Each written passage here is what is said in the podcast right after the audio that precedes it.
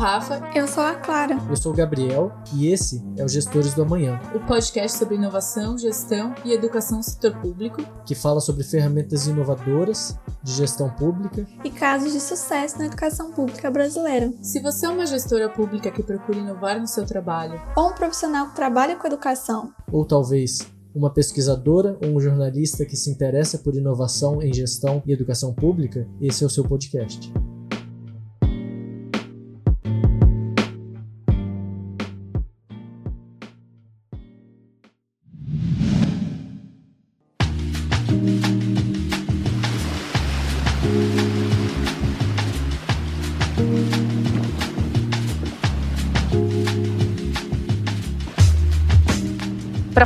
Contexto de inovação e colaboração do setor público, trouxemos três ilustres convidados que falarão sobre suas experiências e visões. Geralmente, a gente apresenta convidados, mas esses três fizeram tantas coisas que poderíamos ficar só na apresentação até o fim do podcast. Então, eu vou pedir para vocês se apresentarem, as informações que vocês acharem mais relevantes, mais importantes e como vocês se sentirem confortáveis. E como a Natália está falando, pode começar. Olá a todas e todos. Primeiro, agradecer muito é, o convite aqui do Gestores da Manhã. Eu sou a Nath Esper, sou gestora de redes do IRIS, Laboratório de Inovação e Dados do Governo do Estado do Ceará. Sou administradora pública de formação. Atuei no primeiro ano do 011 Lab, o Laboratório de Inovação da Prefeitura de São Paulo, em 2017. E hoje me encontro no IRIS, nesse desafio de cooperar para inovar. Pode escolher o seu próximo colega.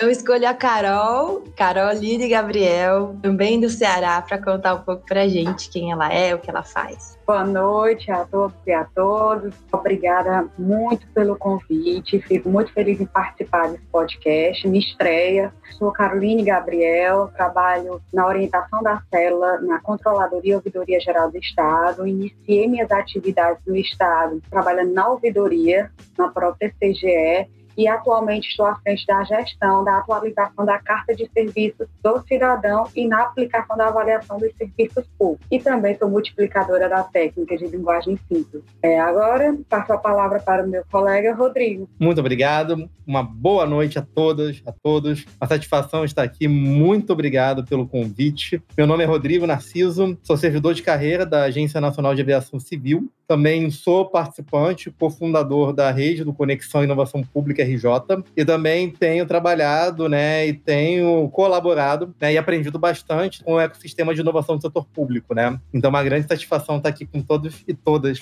Muito obrigado. Legal, gente. Vamos começar aqui esticando os braços com uma atividade bem complicada, confesso. Então, é uma pergunta para cada um e o tema é BBB participante do BBB ou filósofo. Então, a ideia é que a gente vai falar uma frase e vocês têm que adivinhar se ela foi falada por um integrante do BBB 2021 ou por um filósofo. Então a primeira vai para o Rodrigo, que estava se apresentando agora. A frase é: não é militância, é identificação subjetiva, específica, micropolítica dos afetos. Essa frase foi dita por Lumena ou Jean-Paul Sartre. Rapaz, difícil, né? Também não falou Foucault, né? Eu acho que foi a Lumena. Cara, belíssimo chute. Foi a Lumena. Lumena disse para Vitube está tentando disfarçar que não vê BBB, mas tenho certeza que você já sabia de cor essa. É, vou pular essa parte do BBB. não, eu assistam lá. Vamos pular agora para Caroline. E a frase foi: Se a questão feminina é tão absurda, é porque a arrogância masculina fez dela uma querela. Essa frase foi dita por Carol Conká ou Simone de Beauvoir? Opção B porque realmente eu não tô assistindo Big Brother. Opção B, Simone de, Beauvoir? É, porque eu também não. Caraca, você está muito bom. Olha só. 2 a 0. Acertei? E agora, acertou. Ah, obrigada. E agora, Natália, sem pressão, mas os dois acertaram. A frase é: O amor ultrapassa qualquer preconceito, qualquer cultura, qualquer tudo. O amor é maior do que qualquer padrão. Essa frase foi dita por Juliette ou Platão. Responsabilidade depois que os dois acertaram, hein? Mas como uma boa paulistana com coração nordestino que morou dois anos na Paraíba trabalhando na Secretaria de Educação lá, eu tenho que dizer que a Juliette de Campina Grande. eu espero ter acertado. Caraca, os três acertaram. Incrível. Isso que é um grupo incrível. Nossa. Parabéns, time. Acabou, gente. Acabou o podcast. Vocês ganharam. E é isso aí.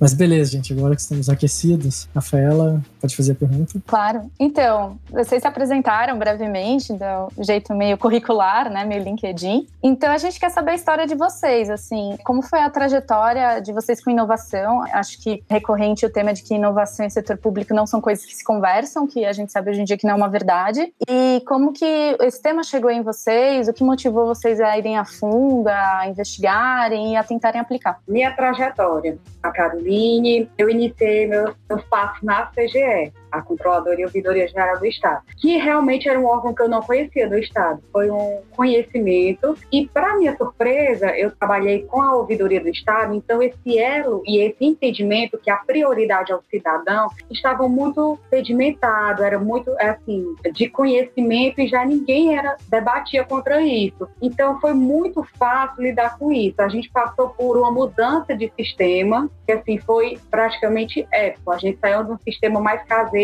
e houve uma contratação para a criação de um novo sistema, que hoje se chama Plataforma Ceará Transparente. E essa plataforma Ceará Transparente, ela foi toda desenvolvida, do início ao fim, focando com o cidadão no centro. Então, fazia uma parte de um, do, do sistema e algum, vamos dizer, algum VaptBook, que é um equipamento aqui do Estado de emissão de vários serviços, por exemplo, emissão de RG, retirada de antecedentes criminais, serviço de cadastro de visitas, para unidades prisionais e levamos esse sistema para ser testado, inclusive a questão da acessibilidade dele. A gente levou ele também para o Instituto dos Cegos para verificar se era acessível, se eles conseguiam utilizar e manusear. Então eu já identifiquei, já ficou bem claro que a CGE realmente é um entusiasta dessa questão da inovação. E posteriormente, aí em 2019, migrou para CGE a competência na gestão da carta de serviços ao usuário, que nada mais é um catálogo de serviços. E com a parceria com o laboratório, nós verificamos a deficiência de linguagem simples e também a atualização desse serviço, que ele já vinha de forma desatualizada para a competência da gente.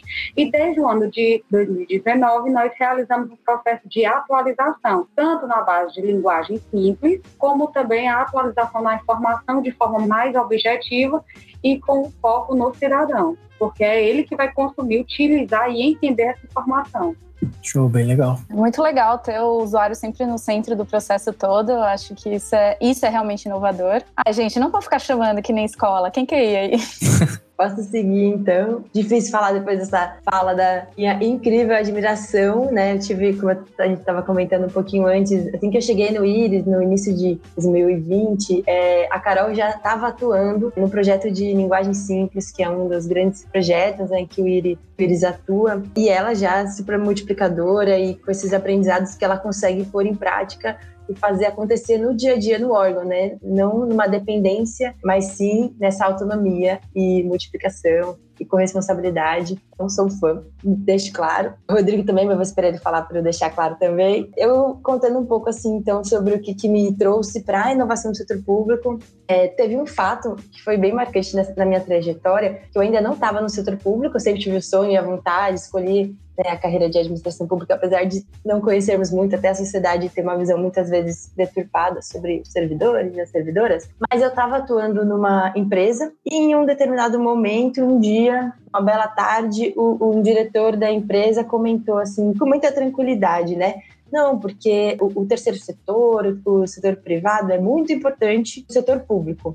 Aí eu, ah, é? Por quê? A gente conversando, né? E ele falou, porque o setor público por só, o setor público não consegue inovar. Não tem inovação que vem do setor público, que acontece no setor público. Ela sempre vem de fora, o setor público copia e replica. E aí, sem entrar no que está certo ou errado, mas aquilo me instigou um questionamento de será? Mas a gente precisa que ele funcione bem, tem pessoas muito boas e a gente precisa fazer enquanto sociedade, né, que os recursos que estão indo para ele se transformem nos melhores serviços para nós mesmos, cidadãos e cidadãs. Então, não dá para se contentar com isso, né? E foi nesse momento uma virada de chave importante de então deixa eu ir para o setor público vendo que ver como é. Tive grande sorte de ter atuado, então, primeiramente em um laboratório de inovação é, emergente ali surgiu em 2017, que é o 011, que é uma grande referência, recomendo todo mundo que está ouvindo acompanhar. E em seguida, minha segunda experiência no setor público foi na Secretaria de Educação da Paraíba com as escolas de ensino médio em tempo integral, que é um programa super inovador e traz resultados incríveis em termos sociais, econômicos, de redução de desigualdades. E aí eu estava na ponta, né, mais é, ligada diretamente ao serviço para o estudante, lidando com as famílias e os gestores e professores. Então, foi muito bom para mim conseguir ter essa visão também de, das dificuldades de recursos e de como que é a estrutura do sistema vendo via educação. Fiquei dois anos lá e agora retorno para estar tá nessa posição, né? O Iris ele fica ligado à Casa Civil no governo do estado do Ceará então já é uma posição de articulação, uma posição de disseminação mesmo, que é bem através do eixo da cultura de inovação. A gente sabe que não muda rápido, né? Então está sendo uma, como o Rodrigo bem coloca no LinkedIn dele, uma trajetória de aprendiz, de muito aprendizado. E é por isso que ele é uma inspiração também para mim, e por isso eu passo a palavra para ele agora. Bom, então falar um pouquinho da história, né, da trajetória, né? Obrigado pelos elogios, Nath. Na verdade, Nath é um grande exemplo, né? Eu me inspiro muito nela, adoro sempre inspirador quando ela fala. Então, na verdade, tem uma coisa interessante, né? Quando comecei a ter o contato, foi quando, na época, eu trabalhava em Brasília, né? Tinha acabado de sair do Rio de Janeiro e trabalhar em Brasília, no órgão aonde eu trabalho, sou servidor concursado. E lá, é, a gente acabou encontrando um grupo, em 2015, né? Que era o F6, que era um fórum de compartilhamento de experiências de inovação no setor público que era composto por várias, mais do que órgãos, era por empresas públicas, empresas de economia mista. Então tinha Correios, tinha Banco do Brasil, tinha Caixa Econômica. Então foi bem interessante porque uh, o sentido deles, é um sentido muito caro à inovação, que é aquela questão de como é que a gente faz a gestão do conhecimento e a gente troca nossas experiências. Então lá que a gente começou a ter essa questão, como é que a gente faz para inovar? Então essas coisas de governo digital, ninguém falava de governo digital. Até esses movimentos de inovação eram muito recentes, não tinha Genova, LabHack Becker tinha um, menos de dois anos de idade. Então, era bem interessante porque era um movimento bem seminal desse boom que teve nesses últimos anos. Então foi assim, foi aquelas coincidências da vida, né? Que colocaram a gente no lugar certo, no momento certo, né? Então tem uma coisa bem interessante, porque foi aí que a gente começou, foi onde eu tive meu primeiro contato com design thinking, né? Que é uma abordagem que é focada para resolução de problemas complexos, né? E começou a vir trazer muito forte para o setor público, começou fora e foi trazido para cá. E aí a gente começou a fazer esse movimento de inovação para trazer inovação dentro da agência reguladora, né? Então, novamente, num movimento que acabou vindo, veio surgir surgindo, né? Surgiu o Genova, Torre de Inovação da Escola Nacional de Administração Pública, o Colab, que foi o primeiro laboratório do mundo em órgãos de controle do TCU, foi criada a Rede Novagov. Então, na verdade, esse movimento de efervescência foi bem interessante porque eu estava lá perto. E acho que isso ajudou bastante essa troca, embora no início muita gente, a gente não sabia o que fazer, né? Então, eu acho que tem uma questão bem interessante de como é que a gente vai se apropriando, né? Que é aquela questão, a gente experimenta muito porque também a gente vai aprendendo muitas coisas novas, né? E de uma maneira muito rápida. Mas isso é bom. Ainda que, né, aproveitando uma provocação, pegando de novo o início da fala da, fala da Nath,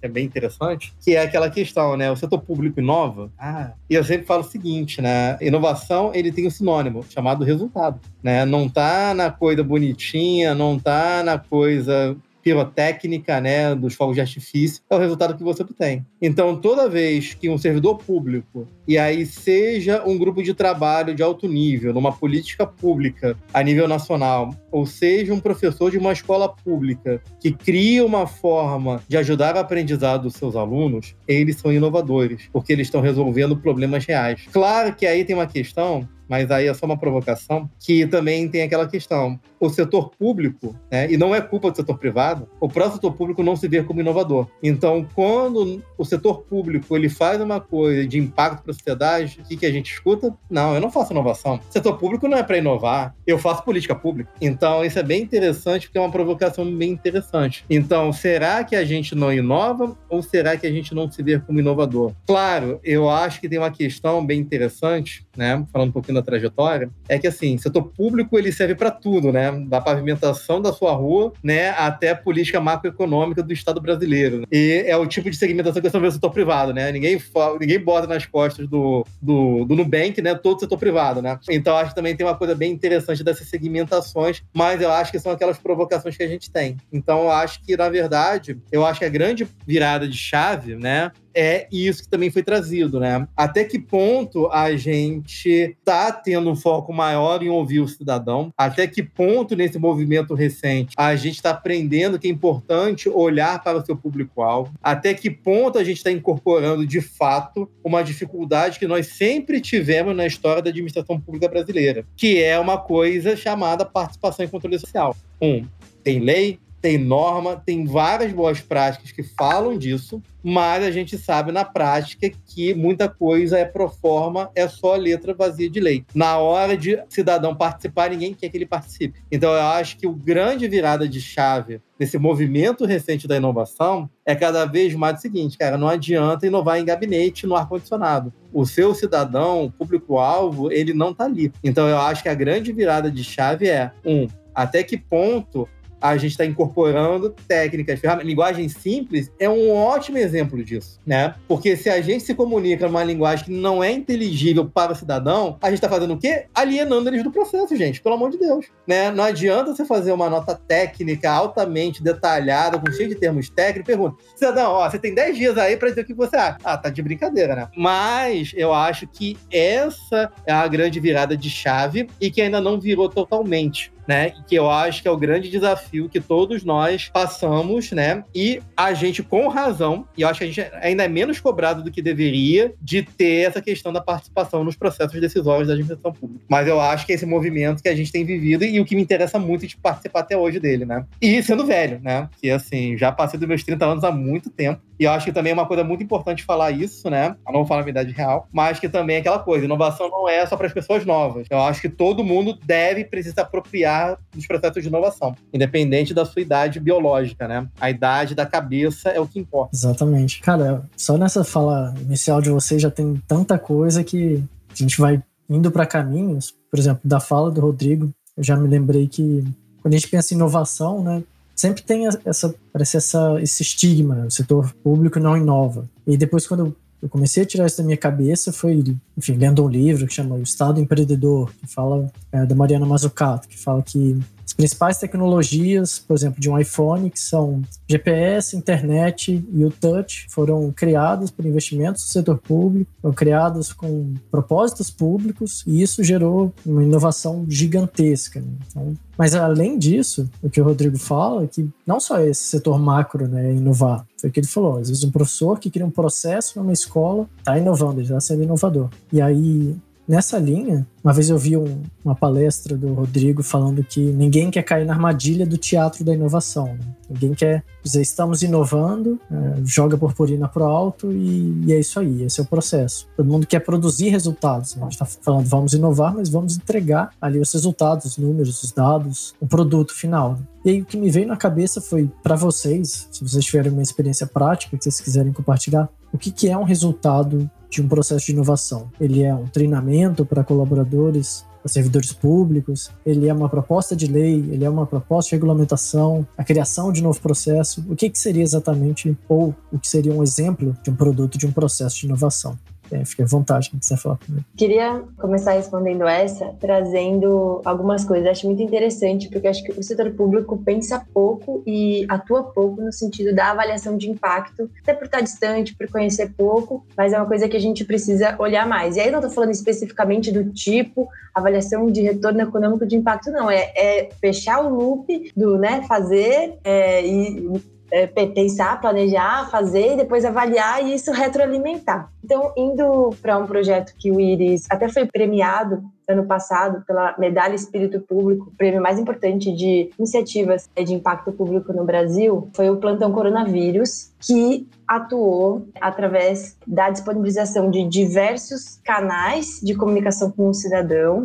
Então, tinha nos sites, no, no aplicativo do governo que também foi desenvolvido, tinha via WhatsApp, tinha via um telefone, Facebook, a mesma estratégia de comunicação com o cidadão, em linguagem simples, textos de um chatbot, de uma inteligência artificial. E aí, o que, que a gente olha para isso e vê como resultado né, que foi atingido? A avaliação média desse serviço pelo cidadão e pela cidadã foi de 9,5, de 0 a 10. Né? Então, a gente olha para a escala que isso tomou, né, é, no total é, de abril a novembro do ano passado, enquanto né, nesse recorte de período foram 409 mil acessos no total, então 9.5, uma, uma avaliação, né, de nível de NPS bom, né, claro que a gente sempre quer chegar no 10, mas esse é um tipo de, resultado que a gente tem que sempre perseguir, como está sendo avaliado, isso a gente faz desde os micro, cada evento, o link de avaliação e olhar para essa avaliação para pensar os aprendizados e os próximos. Eu queria trazer um outro tipo de resultado, que ele é mais qualitativo, mas que move muito a gente e ele veio da coordenadora do projeto de linguagem simples do Iris, que é a Isabel Ferreira Lima, uma mulher incrível, que após uma oficina de inovação em linguagem do setor público falou: Poxa, gente, olha que bacana esse comentário aqui no formulário de avaliação. É, a pessoa colocou assim: adorei a forma como vocês nos fizeram pensar. Então, a servidora reconhecendo que a maneira como ela foi provocada provocou nela novos insights. Então, isso, apesar de não gerar na hora um resultado de um novo serviço que ela desenvolveu ali. Isso com certeza faz ela olhar é, diferente no dia a dia de trabalho dela, que é o que a gente quer impactar também. E a senhora Carolina, que está aqui conosco nesse podcast, também tem uma frase muito bacana que eu vou deixar ela falar sobre como ela vê a linguagem simples, que também é um resultado qualitativo muito importante de, de serviços e inovação pública. Eu deixo com ela. Vixe, Nath, agora até eu esqueci do que da minha frase. Mas a questão da linguagem simples, para mim, é uma situação de questionamento. Você se questiona será que isso aqui está atendendo ao público ou não está? Será que isso é compreensível ou não é? Então, a linguagem simples, ela não é necessariamente eu tenho uma 10 diretrizes e vou pegar e aplicar, copiar, colar, robô. Não, você tem que pensar, você tem que absorver, se sensibilizar com aquela situação e pôr em prática. Aí a questão da o que seria um produto de inovação. Aí eu sou muito suspeita, porque eu sou muito fã realmente do, do órgão que eu trabalho. É, a CGE, antes mesmo de ter a legislação obrigando que realize avaliações, a gente já tinha é, intuitivamente a questão da ouvidoria ativa. Não somente esperar que o cidadão abra uma manifestação, vá em um sistema, redija o que deixa o aflito, ou então ligue para a nossa central. Então a gente começou a realizar episódios de ouvidoria ativa, ir em um determinado bairro, coletar manifestações e a cada assim época nós tentamos aprimorar mais ainda. E com esse grande momento, assim, da pandemia do coronavírus, a gente, como é que a gente vai avaliar? A gente já não pode ter o contato e não podemos nos deslocar, então a gente vai procurar parceiros. Então, com a Lei 13.460, que diz a exigência de avaliarmos os serviços prestados, nossos próprios serviços, e desde que tenham avaliar uma significância estatística, nós da CGE não tínhamos esse conhecimento até assim, específico da significância estatística. Nós chamamos um parceiro, que é o Instituto de Pesquisas Estratégicas, o IPES, e juntamente escolhemos assim, algum um órgão para realizar pesquisa. E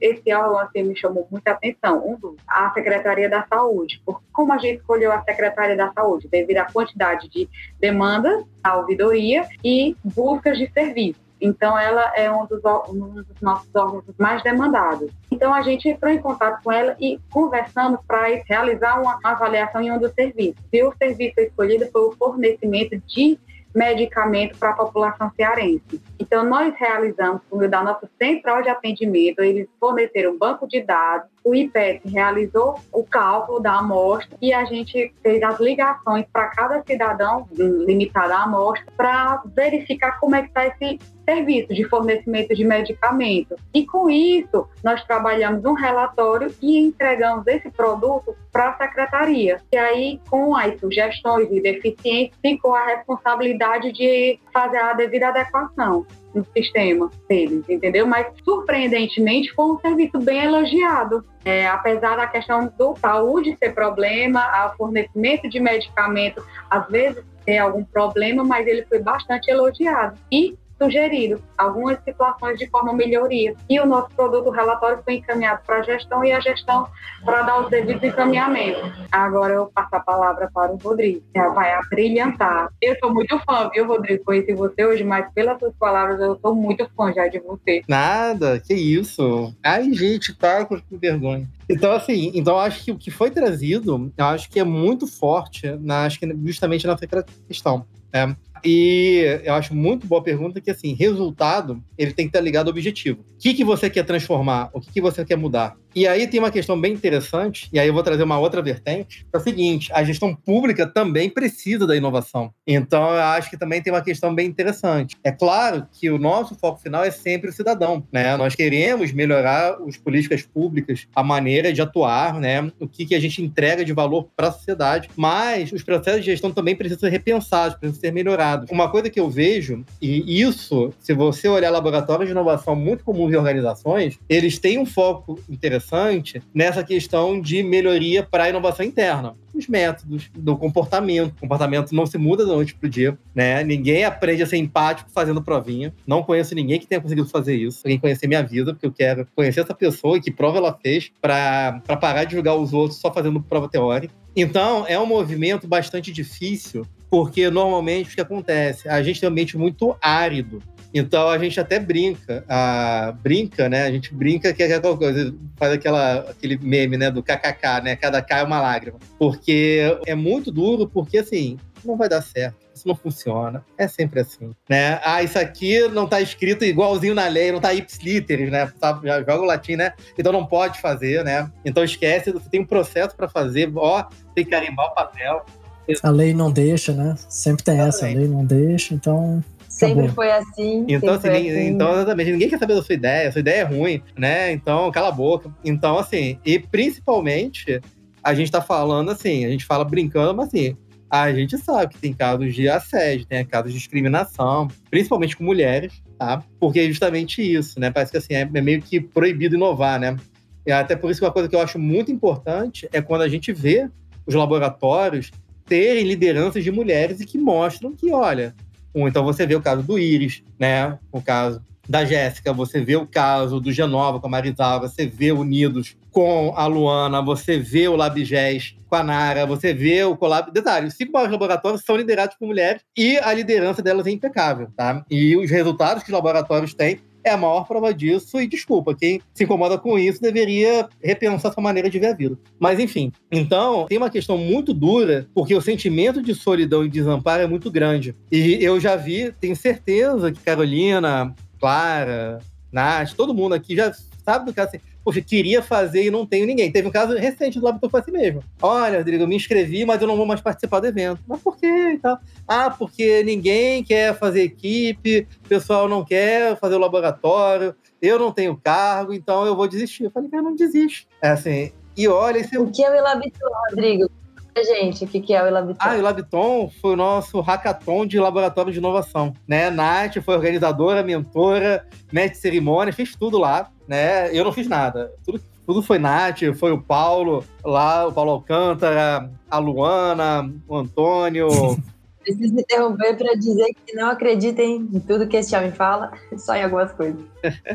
Então, foi o que a gente fez também pensando nisso. Então, a gente teve casos. E olha como é que é duro. É, aí falando, né? Aí a, a fala mais, mais depressiva da, da noite, né? Que assim, por exemplo, a gente falou o seguinte: olha, a gente quer participar, a gente tem ideia, mas a gente não pode.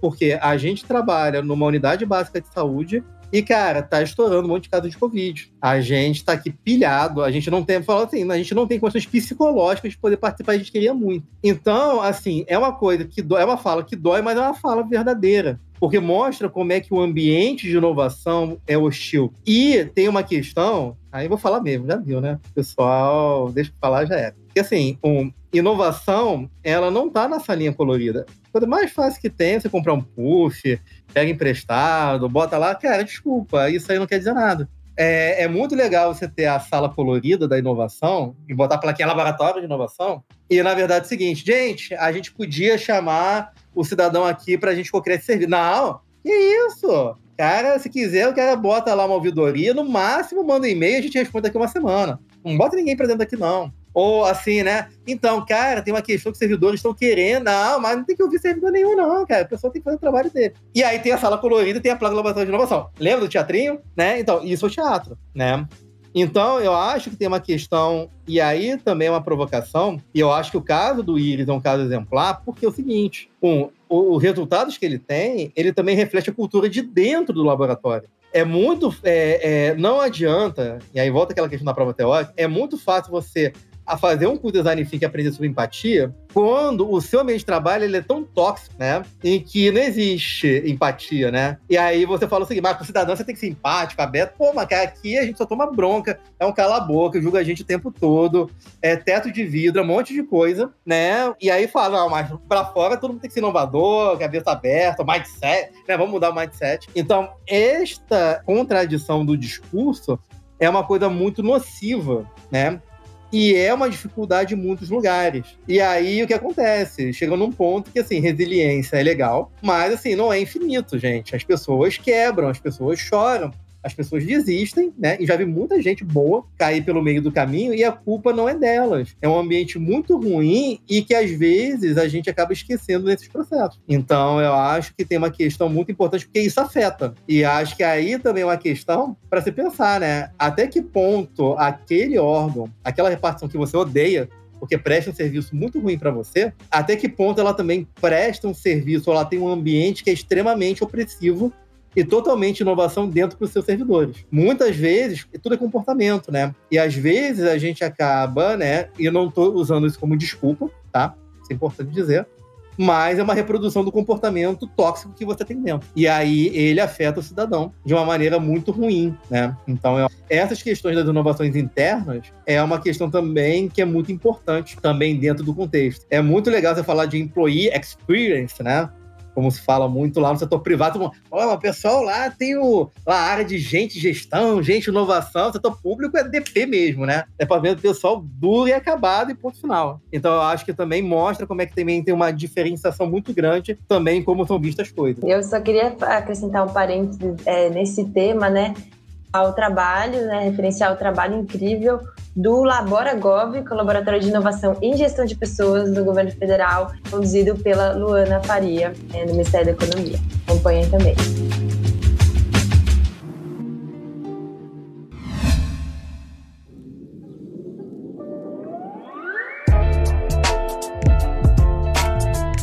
Então, indo na linha do que vocês estavam falando agora, é, para além dos laboratórios, né, os próprios servidores podem ser agentes de inovação em seus setores. E às vezes ele quer inovar, mas num ambiente hostil. Né, como a gente acabou de dizer. E aí eu queria que vocês dessem assim é, dicas para por onde esse servidor pode começar e quais os caminhos que ele pode percorrer para engajar a equipe dele nesse processo de inovação, de, enfim, pensar coisas diferentes e melhorar os processos, trazer o cidadão para o centro. Bom, eu tenho um lema, né, que eu sempre falo, né, o pessoal conhece, que é o seguinte, né, é o lema do autor da ANAC, né, eu acho que é um lema muito bom, né, que fala o seguinte, se for possível, faça. Se for impossível, tente. Então, a primeira coisa é o seguinte: tem que fazer, né? Ninguém faz inovação meditando. Né? Ninguém faz meditação fazendo fechamento de livro. Inovação, ela é feita das ações que você transforma em resultado. Ponto. Tá? Fora isso, então acho que o primeiro ponto é o seguinte: a gente tem medo, e o ambiente hostil faz com que a gente tenha medo de errar. Ah, burro, imbecil, tá vendo? Tem medo de perguntar. Tá perguntando por quê? Já devia saber a resposta, né? Tem medo de experimentar. Então, se você, um, não faz, não pergunta, não experimenta, você não faz inovação de jeito nenhum. Porque é assim que você faz inovação. Uma coisa muito importante no desamparo é, um, você não está sozinha, você não está sozinho. Ah, mas no meu órgão ninguém sabe, não, ninguém fala isso. Tem as redes, participa dos eventos. Então, é muito legal agora na pandemia, né? Essa tragédia, infelizmente, mas hoje você tem, né, eventos, tem canais. Aproveite as pessoas que têm a mesma dor do que você. Né? Um, porque são gente como a gente. Então, ninguém aqui é, são pessoas excepcionais, né? A gente é gente comum, gente. A gente respira o mesmo ar, a gente chora, a gente tem nossas preocupações, a gente erra. E isso que mostra uma questão daquele mito, né? Então, o inovador é aquela pessoa extraordinária, fantástica, fala inglês, né? Tem um monte de patente, não. Inovação é feita de pessoas como a gente. E a, então, isso é uma coisa muito importante, né? Então, inovação ela pode ser feita a pequena melhoria do seu processo. Novamente, é uma coisa que a gente não valoriza, eu falo. É o profissional de saúde que ele está resolvendo um problema de um paciente que está internado lá na ponta. Ele, o inovador, é uma inovadora. É a professora de educação básica que está tentando resolver um problema de aprendizagem sem os melhores recursos. É uma inovadora. A gente tem grandes inovadoras, grandes inovadores que não estão nos gabinetes e não são da alta gestão. Eles estão na ponta e a gente não sabe que eles existem. São pessoas que fazem muito e a gente sequer dá um obrigado. Porque o reconhecimento é um elemento fundamental de escutar e reconhecer. Não só os grandes projetos, né? A gente tem a tendência de valorizar os grandes realizações e tem que ser valorizado mesmo, tá? Mas também as pequenas coisas que a gente faz e aí o Labigés eu acho muito legal quando ele tem o Prêmio Noves, em que ele valoriza as ideias dos projetos em andamento de toda a administração.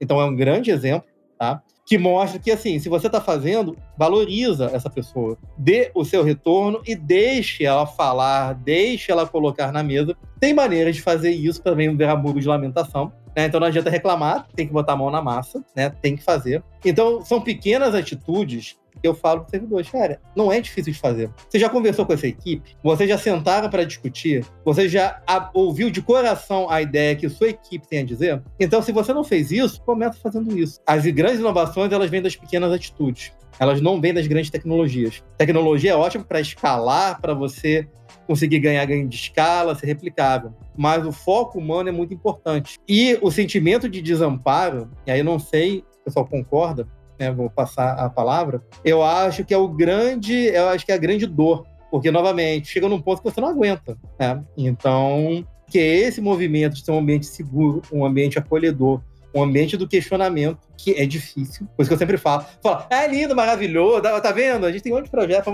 Cara, desculpa, é difícil, é difícil pra caramba, gente. Mas é aquela questão. Ninguém tá sozinho, ninguém tá sozinha. Busca as pessoas, né? Também abra a sua, o seu horizonte. Se seu órgão não tem abertura, converse com outras pessoas, isso é muito importante. E faça, mas faça alguma coisa não é o tamanho da sua inovação. Eu falo, o laboratório da Nike começou com inovações pequenas, coisa bem simples mas a gente se orgulha, porque foi aí que a gente aprendeu, porque foi aí que a gente ganhou experiência, porque foi aí que a gente ganhou confiança, porque foi aí que a organização ganhou confiança na gente.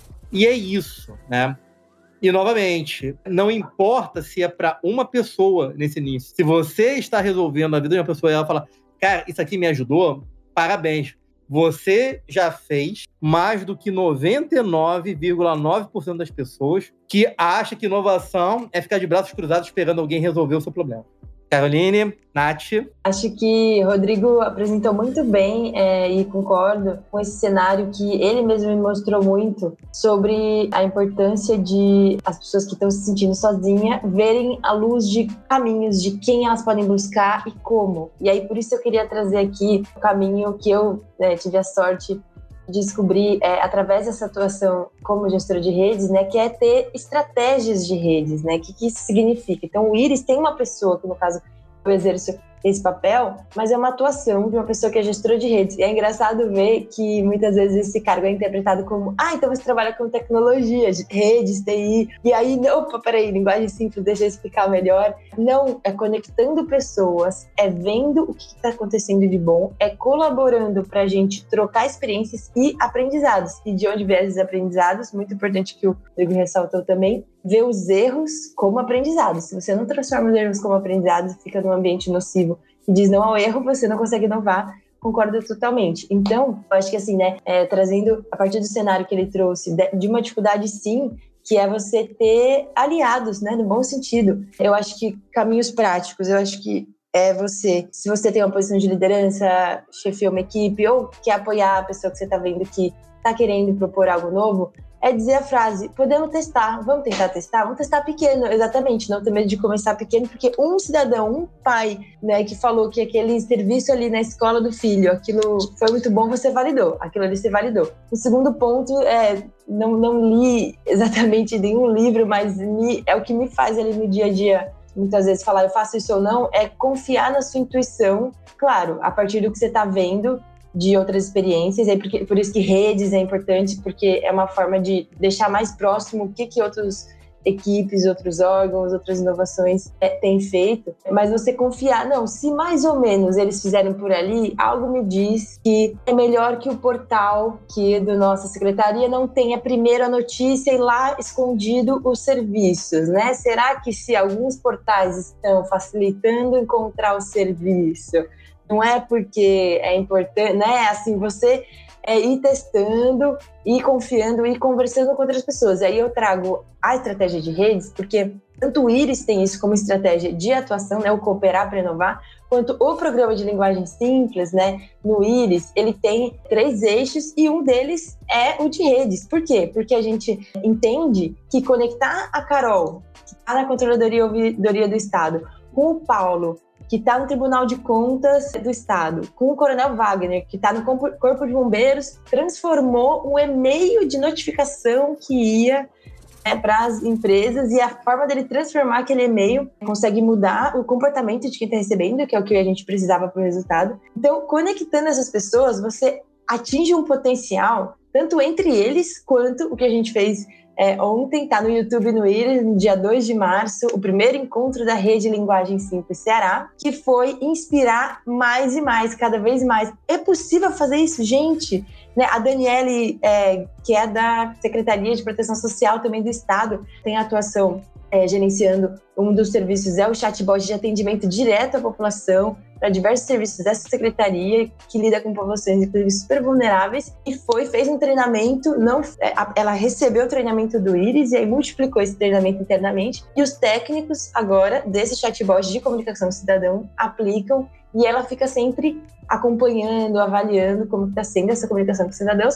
E já é incrível ela ter inovado e essas inovações acontecerem. Agora, o fato da gente comunicar e de outros servidores e servidoras, até setor privado, terceiro setor, ver que isso está acontecendo, eu acho que é um potencial que a gente não consegue mapear na hora, mas daqui a algum tempo a gente vai olhar para isso e falar: olha como a gente precisa ter mais redes, porque o setor público, historicamente, ele é o isolamento burocrático ele não tem a estratégia de redes normalmente acoplada a é, projetos, a gestão da mudança. Então, é a gente aprender enquanto setor público a ir criando redes para vários temas e para várias finalidades. Acho que o InovaGov é um grande exemplo, o Inovação Pública RJ também, o Rodrigo aqui, e o Iris agora replicando.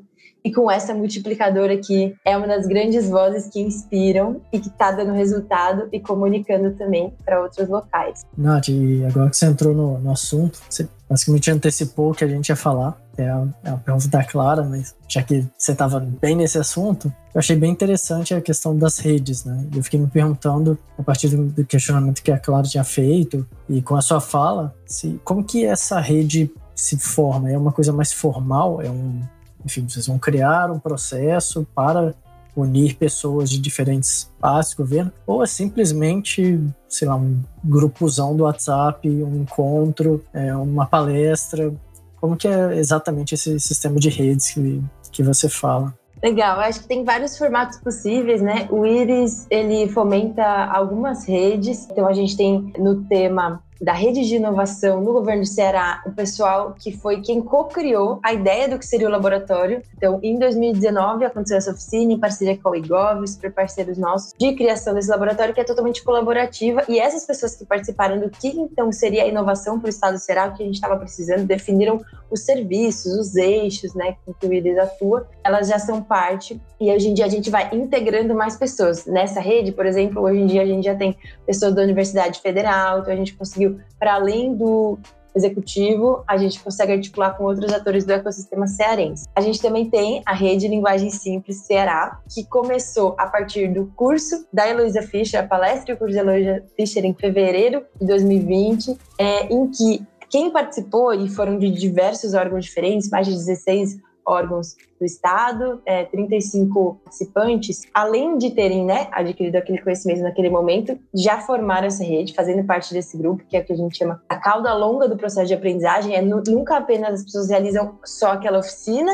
mas continuam e são convidadas a entrarem na rede para a gente continuar essa comunidade de aprendizagem, né? E essas pessoas foi foram quem produziu as diretrizes que hoje o Estado do Ceará tem, que são as 10 diretrizes de linguagem simples. Claro que elas podem sempre ter aprimorando, mas hoje estão disponíveis. Então, de novo, não foi o laboratório que olhou, né? Apesar da Isabel ter feito uma e sempre continuar pesquisando, estudando muito, mas sempre através da colaboração dessas pessoas. E aí, hoje em dia, como que ela funciona? A gente tem grupo no WhatsApp, a gente tem um mapeamento dos contatos e recentemente a gente tá com um papel que é a embaixadora da Rede Linguagem do Ceará, então foi feito um convite e hoje a Liz é quem fomenta, olha para essa rede e tem suas atribuições de desenvolver, fazer essas pessoas se conectarem melhor e a gestão do conhecimento do que está sendo feito. A gente conseguir de novo ir multiplicando mais e mais. Então, destacando aí duas redes importantes. Claro que a gente sempre está em mais, sempre quer mais. Tem vários outros temas que a gente quer que avance muito, como o dos dados, tomada de, de decisão baseada em dados. Mas de destacado que a gente já opera,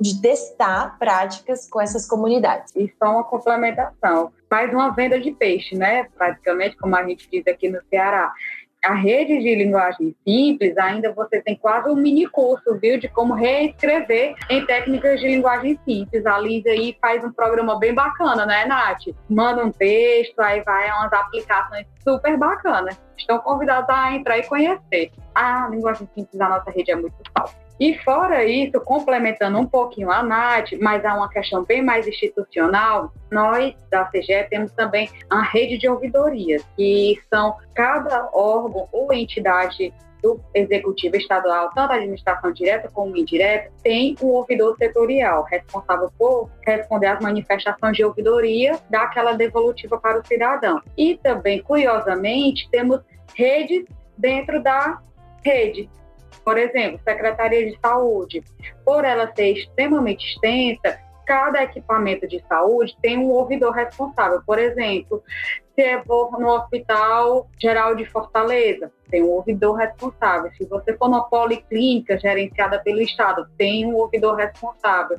Então, se o cidadão escrever uma manifestação e não souber para quem encaminhar, ele pode abrir a manifestação, colocar no nosso sistema, independentemente se ele conhecer ou não o órgão, a gente vai fazer aquela leitura e dar o devido encaminhamento, mas sem resposta ele não fica. E caso seja a competência de um outro ente, a gente faz o devido encaminhamento, mas não nos responsabilizamos pela questão do atendimento ao prazo. Nós nos responsabilizamos com os prazos da nossa rede mas já é uma rede mais questão de ter uma legislação, ter um decreto que regulamenta tudo mais, tudo direitinho. Diz as diretrizes, os direitos, deveres e como proceder. E ao fim de cada exercício, de cada ano, ele tem que redigir um relatório sobre o andamento da sua ouvidoria e encaminhar para a CGE para acompanhamento. Massa. E uma coisa que me deixa também bem contente de, de ver a Carol aqui eu, sempre quando muitas vezes a gente fala em controlador ou pessoa que está fiscalizando, controlador, controladoria geral da União, controladorias gerais, estados, tribunais de contas, a gente pensa sempre na pessoa que vai fiscalizar, bater na porta e falar que história é essa de, de inovação, por que, que você não está seguindo a lei, o que, que é isso, meu chapa, né? Então você vê que as próprias contra, controladorias, até tribunais é, de contas também adotando esses processos de inovação é talvez uma parte de cultura organizacional que está mudando e pode ter outras repercussões, né? Então, já fico muito contente com a fala da, da Carol e com a presença dela aqui.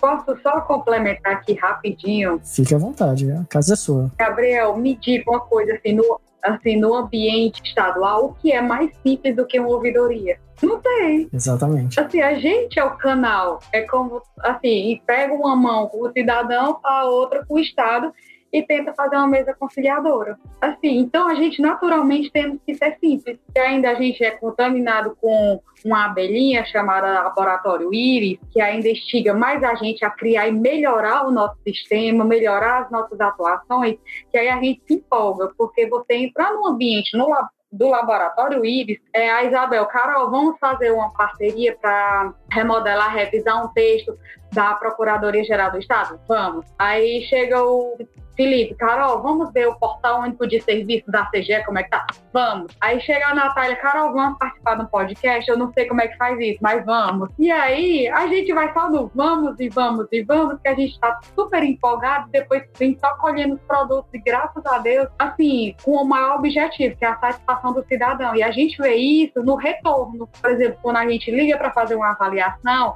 e vê, gente, eu não esperava vocês ligarem para saber como é que se eu recebi ou não meu medicamento. Vocês estão de parabéns. Sério? O governo está me ligando? Isso é um trote. Pega e desliga na cara da gente, a gente tem que ligar de novo. Não, não é trote, não. Assim, são várias circunstâncias e vivências que nos surpreendem e nos instigam a permanecer e continuar assim, cada vez mais melhorar. Porque a gente precisa disso, da inovação. Maravilha. Rodrigo, você tinha aberto o microfone, você quer falar alguma coisa? Pois é, né? Essa questão de rede, né? No nosso caso, lá do Conexão, ele é um caso bem diferente, porque ele é totalmente caótico. Isso é verdade, né? A Nath sabe muito bem disso. Porque o que acontece? E acho que é interessante por conta dessas relações entre redes. Então, era uma vez, em 2016, foi criada a Rede de Inovação do Setor Público, a Rede NovaGov. Né? A NovaGov, ela tinha um caráter institucional, tanto que a adesão formal era através de adesão a termos de cooperação, que era uma cooperação representado inicialmente pelos partícipes que eram o TCU pelo Legislativo,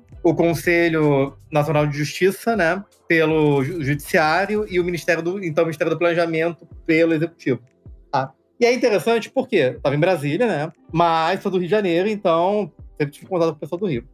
Aí um dia conversando com um amigo meu, né, o Antônio Cordeiro, que a gente chama de conexionário Prime, né, que ele tem, tem uma razão para ele ser o Prime. Falou o seguinte, pô, Rodrigo, bacana aí o pessoal, né, o Vagov, só que, cara, a gente só vê coisa em Brasília, né, tem eventos, tem grupo de trabalho, um monte de coisa, e aqui a gente vai ficar na míngua, né. Falei, pois é, né. Realmente, assim, acho que a rede ela tá ainda tá surgindo, tá aprendendo muitas coisas, normal, em rede, né? A rede, ela não sai no, no moldezinho, a própria Novagov, ela tinha, sim, essa questão de experimentar, né, de ver o que funcionava ou não. E falou o seguinte, é, beleza, então assim, acho que se esperar a Inovagov chegar, a gente não faz nada. Então a gente tem que fazer por a gente mesmo, né? Lembra? Se for possível, faça, se for impossível, tente. E aí, uma vez estava no Rio, já estava de férias, né? Aí falou, Rodrigo, vou te apresentar com o Thiago, lá do Inca, lá, estão trabalhando com inovação. Aí apresentou o Thiago. Por isso que ele usaram o Prime, porque é ele que foi a ponte. E todas as conexões são feitas de pontes, são feitas de nós, né? São feitas de conectar pessoas, né? E aí gente falou, pô, bacana, vamos fazer evento? Bora, né? A gente faz aí. E a gente decidiu fazer uma oficina de design thinking de demonstração que a gente chamou o evento de Conexão e Inovação Pública RJ, porque do pessoal do Rio de Janeiro, né? E isso foi feito no dia do Brasil e Bélgica, quando a gente perdeu de 2 a 0 né? 2 a 1 né? E a gente foi embora mais cedo. Mas de manhã foi oficina. E foi interessante pelo seguinte, porque foi uma coisa que a gente fez voluntariamente, ninguém ganhou nada com isso. Numa sexta-feira de manhã, no dia de jogo do Brasil. Eu falo, cara, ninguém vai estar, tá, rapaz. O pessoal vai lá aprender design think no Rio de Janeiro, né? Lá no centro da cidade. O pessoal quer curtir a Copa do Mundo. Tava lotado. Falou o seguinte, cara, as pessoas querem aprender e elas não têm oportunidade. Lembra o Ambiente Hostil? Então, cara, por que a gente não faz? E aí a gente foi fazendo. Foi fazendo o curso, foi fazendo o evento, foi trazendo as coisas, tudo de maneira voluntária. As pessoas quer participar, eu quero participar, bem, não tá aí, vamos. E foi assim que surgiu o Conexão. Então, o Conexão, ele não é, eu falo, ele é uma coisa que se perguntar o que, que ele é. Cara, a gente é um monte de gente que gosta de inovação. Foi que nem o Ilabiton. Falei, cara, o pessoal veio, olha só que interessante. Veio Isabela, que é lá da Prefeitura de Niterói, ela tinha escrito um artigo pro Colab sobre laboratório de inovação. A gente escrevia esse artigo aqui. O que vocês acham? Pô, bacana. Aí veio a Tainá do Metro e falou o seguinte: isso tudo grupo do WhatsApp. Tá? Pô, bacana, a gente está montando laboratório aqui, tem várias questões. Aí o pessoal, pô, laboratório a gente tem, a gente a discutir. Aí surgiu a ideia, por que a gente não faz um evento pra gente, já que todo mundo tem laboratório, tá pensando, por que a gente não faz um evento para ajudar o laboratório que estão sendo criados? Vamos fazer? Bora, gente, vamos criar um WhatsApp aí? Ah, Nath, entra aí, Nath, bora! E surgiu a ideia. Então, assim, é assim mesmo. Então, é, as coisas no Conexão surgem assim. Então a pessoa pergunta, mas como é que é, quem é o líder? Fala que não tem líder, cara. As pessoas assim, não tem cargo, não tem essas coisas, cara. As pessoas estão lá. Como é que essas ideias? A pessoa dá ideia, o pessoal gosta e faz. Quantas pessoas tem na rede, a gente não sabe, né? Até foi perguntado lá no levantamento de rede se quantas pessoas tem na rede, a gente não sabe. Cara, as pessoas entram, saem, dá bom dia, saem sem dar boa noite, tá bom tá tranquilo. Então, é, é um movimento interessante. E até tem aquela questão um pouco: será que é uma rede no sentido mais lá da rede, ou ela é uma comunidade, ou ela é uma coisa que tem uma questão diferente. Isso aí tem várias questões acadêmicas. Acho que já tem umas três pessoas que já estão querendo pesquisar sobre conexão, né? Mas eu acho isso legal. Mas eu acho que é uma questão do conexão e por que, que as coisas funcionam e a gente faz, né? E outras redes acabam tendo dificuldade de fazer, porque eu acho que a gente vai muito na base que a gente está ligado de propósito, de trocar. E eu acho que isso que vai mantendo essa liga. Que vai durar para sempre? Não sei. Mas pode acabar. Acabe, o pessoal cada um vai para seu canto, a rede muda, a, vão virar uma empresa, ou então aí cada um se separa e tá tudo bem, né? E acho que a palavra tá tudo bem é muito interessante. Por quê? Porque eu acho que se o movimento é orgânico e ele é meio caótico, mas ele é caótico, mas ele funciona, né? Mas eu acho que isso é legal. Eu, particularmente, mas é uma opinião pessoal minha, eu acho que enquanto as pessoas quiserem continuar fazendo coisas legais, né, e quererem compartilhar e fazer coisas que façam sentido para fomentar a inovação no setor público, eu acho que a Conexão ele continua fazendo aquilo que ele tem que fazer. Um, não era feito, tinha uma necessidade, pessoas se juntaram e foram lá e fizeram, né? Então eu acho que isso que conta, né? Então eu acho que o caso do Conexão ele é um. Tanto que assim, ele deixou de ser Rio de Janeiro há muito tempo, né? Então, porque na verdade tem gente todo quanto é lugar, né? Ele é RJ por conta da, da Gênese, né? Mas eu acho que é uma questão bem interessante de como eu acho que o elemento humano, eu acho que o elemento da junção das pessoas é um elemento muito importante, tá? É suficiente como sucesso? Não, porque depende, assim, quando mais você depende de pessoas, mais as pessoas têm que estar engajadas, senão, ó, então, eu acho que se traz do Íris, da rede do Íris, da rede de dados, das linguagens simples, é que ter uma governança, ter uma organização e ter líderes de comunidade são fundamentais para o sucesso de redes. Então, eu acho que quem tem comunidade, tem grupos formais ou informais, um fator crítico de sucesso está na qualidade de seus gestores e seus líderes de comunidade, como é o caso da Natália. E todo mundo sabe disso. Então eu acho que é um elemento fundamental para a gente pensar nisso, né?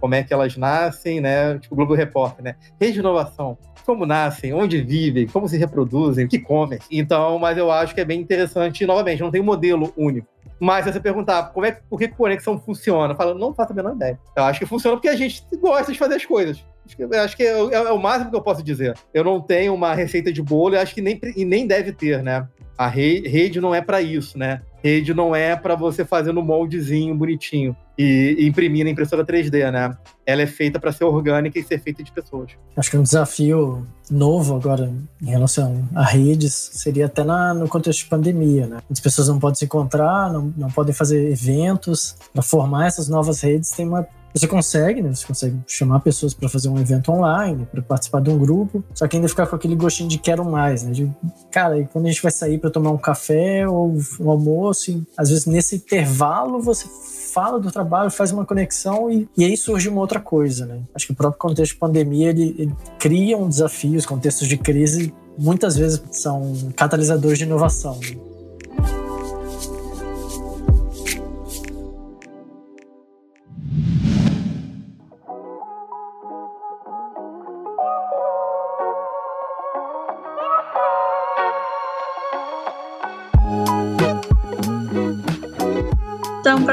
Finalizar agora, falando sobre a pandemia, é, qual está sendo o papel dos laboratórios de inovação e das redes de colaboração nesse momento? E qual está sendo o impacto dessa atuação na vida dos servidores públicos? Se alguém estiver fazendo algum trabalho específico durante a pandemia, né?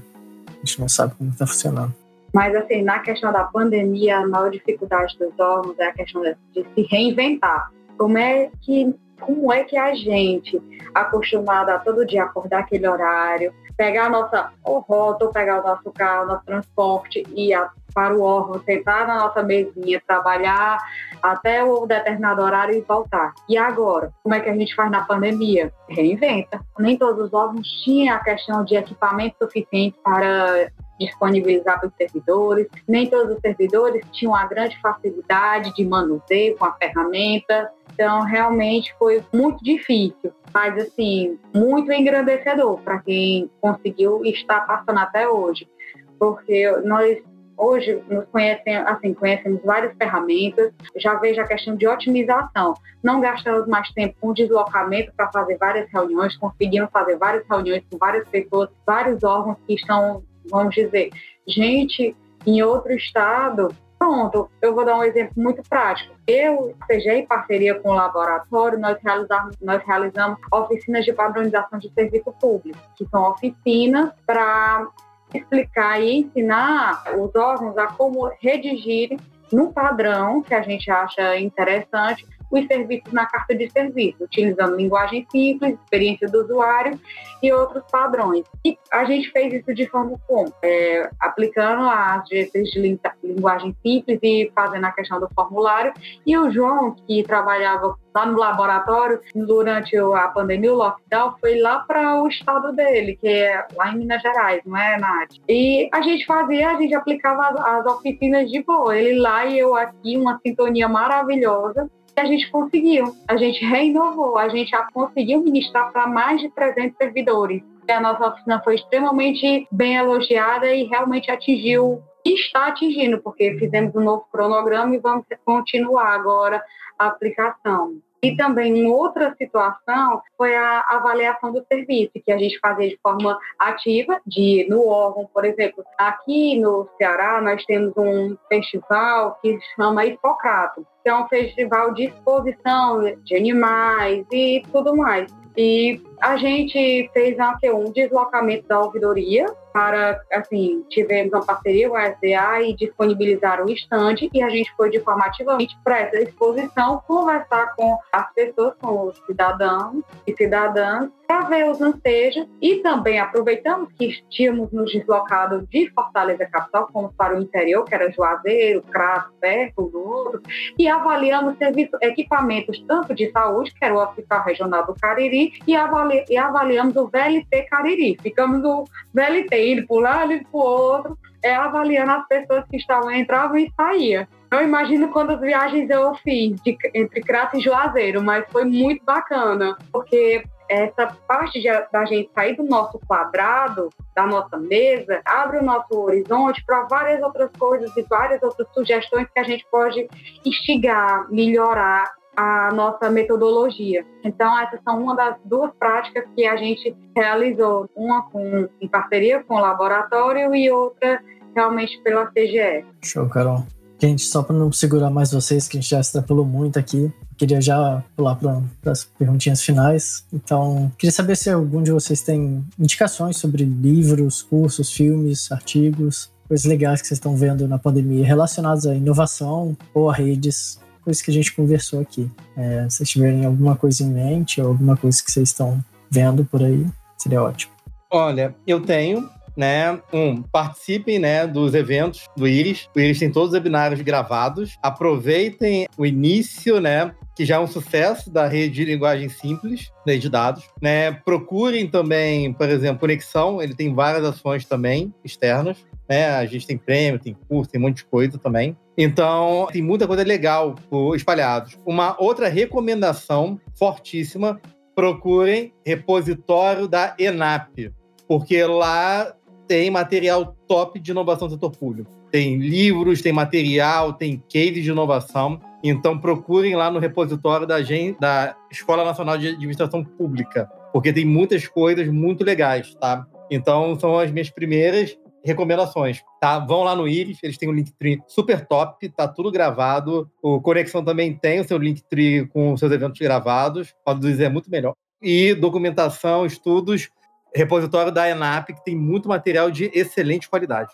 Vou pegar o gancho aqui. Rodrigo citou o repositório que eu também ia trazer, que daí vai do que cada um prefere, né? Para quem gosta de, de artigos, dessa parte mais acadêmica, tem muito material é, com conclusões incríveis ali nesse repositório da ENAP, que é a Escola Nacional de Administração Pública. Recomendo especificamente o livro do ciclo de vida de Laboratório de Inovação no Setor Público, é, lançado no passado, e também um material do 011 Lab de consolidação de aprendizados nos primeiros anos de gestão deles, de mostrar aí de novo, todo dar foco para aprendizados e um material deles que está disponível no site do 011 Web da Prefeitura de São Paulo. Aí, como uma boa acompanhante de podcasts, eu não posso deixar de dizer que existem muitos podcasts. O Iris tem uma curadoria de podcasts disponíveis no nosso Linktree, então ali já tem uma curadoria bacana de inovação para vocês.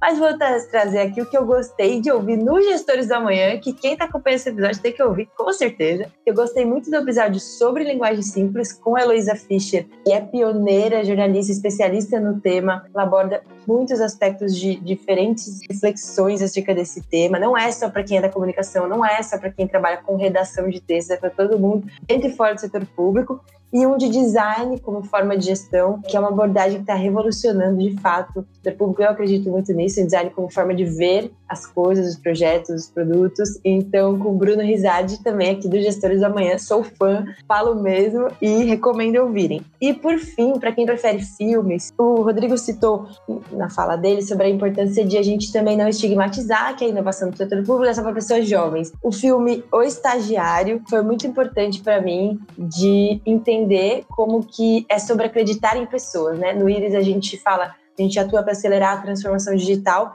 e o foco, apesar de ser cada vez mais importante, boas plataformas digitais, mas na palavra transformação, que tem a ver com pessoas. Pessoas têm que ser valorizadas, acreditadas e conseguir acreditar em si para se transformar, transformar o seu trabalho e o resultado do serviço. Então, filme ou estagiário. Massa. A gente pensou na última dinâmica final para acabar definitivo. Rafinha. Beleza. Eu acho que o único comentário que eu queria ter feito na medida da, das falas do Rodrigo, que foram muito engraçadas, honestamente. Rodrigo, você é espontaneamente engraçado, são uma grande qualidade sua que é muito legal, é muito importante uma visão, a Natália deve saber, eu como designer, de que a inovação não depende de tecnologia, né? A tecnologia vem, vem para agregar, mas a inovação é incremental, é uma vontade de fazer, uma vontade de falar e ver o usuário na realidade, no contexto dele. Então, quando vocês falam de intuição, de conexão, de que tem que ser orgânico, isso é muito profundo e muito bonito no sentido de que essa é essência que tem que estar não só no setor público, mas no setor privado também, no terceiro setor também, e, e é muito forte ouvir isso de vocês na, em vivência e não em, em academia. E aí a última pergunta, a nossa pergunta, agora que a Nath falou que ela foi, ela já sabe qual é a última pergunta, é se vocês fossem o DJ desse podcast, com que música iria acabar. Mas tem que ser um consenso, já que estamos falando de colaboração. Vocês têm que chegar numa única música. Cara, eu tenho uma brincadeira, né, de, da música da inovação, que eu falo que a, trilha sonora da inovação do setor público é a música da Chapeuzinho Vermelho, né? Quando ela canta, né? É, o caminho é longo, a estrada é longa, o caminho é deserto e o lobo mal passei aqui por perto, né? Pela estrada fora eu vou bem sozinha Levar estes doces para a vovozinha Ela mora longe, o caminho é deserto E o lobo mal passeia aqui por perto. Mas, Mas assim, porque acho que é uma brincadeira, mas ele é uma analogia de muitos desafios que a gente passa, né? Então é bem por aí mesmo, né? Mas assim, mais é, um, mais é uma estrada, né? Tudo é uma jornada, né? Mas acho que vale a pena. Mas eu acho que vocês devem ter sugestões melhores de música, né? Eu ia até indicar uma música relacionada com a linguagem simples que a gente descobriu através de, de algumas conversas sobre isso, que é a música Simples do Lenine. Da arrogância, qualquer homem imagina muito mais do que consegue ser. É que vendo lá de cima a ilusão que lhe domina, diz que pode muito antes de querer. Querer não é questão, não justifica o fim. Pra que complicação? É simples assim. Mas depois dessa né, analogia tão real com a nem sei qual é essa música do Chapeuzinho, mas fico com esse voto, mas quero ouvir Carol também. Natália, tu não teve infância não, pelo amor de Deus, a música da Chapeuzinho todo mundo sabe. Pois é, cara, eu também fiquei me perguntando isso. Não, qualquer pessoa, pelo amor de Deus, você sabe. Eu, nós todos, todos nós voltamos na Chapeuzinho Vermelho, até para você conhecer. Não, relembrar porque você sabe. Eu não admito você não saber. Talvez se vocês cantarem. Não, vai ser essa, só pra você relembrar. Você vai lembrar. Você vai lembrar quando ouvir no final do podcast. Pelo amor de Deus. Combinado. Tá aí, de casa pro Natália. Então é isso. Só queria de novo reiterar que foi uma honra gigantesca pra gente receber vocês aqui. A gente é. A gente que é fã de carteirinha de vocês, a gente já viu, enfim leu sobre vocês, por isso que a gente ficou tão interessado por isso. E quando a Natália sugeriu de chamar mais gente, a gente até ficou assim, nossa, mas cada um de vocês já dava um podcast e fiquem bem. Prazer enorme. Prazer. Beijos. aqui por perto, mas à tardinha, ao sol poente, junto à mamãezinha dormirei contente. Que Chapeuzinho Vermelho ia despreocupada quando o lobo mal surgiu numa das curvas da estrada. Eu sou o lobo mal, lobo mal, lobo mal. Eu pego as criancinhas pra fazer mingau. Hoje estou contente, vai haver festança. Tenho um bom petisco para encher a minha pança. Mas a alegria do lobo durou só mais um pouquinho. Surgiram os caçadores para salvar Chapeuzinho. Nós somos os caçadores e nada nos amedronta. Damos mil tiros por dia, matamos fera sem conta. Paramos toda a floresta, por vales e serranias, caçando onças pintadas, facas, tatus e cotilhas. Nós somos os caçadores e nada nos amedronta. Damos mil tiros por dia, matamos velhas sem conta, paramos toda a floresta,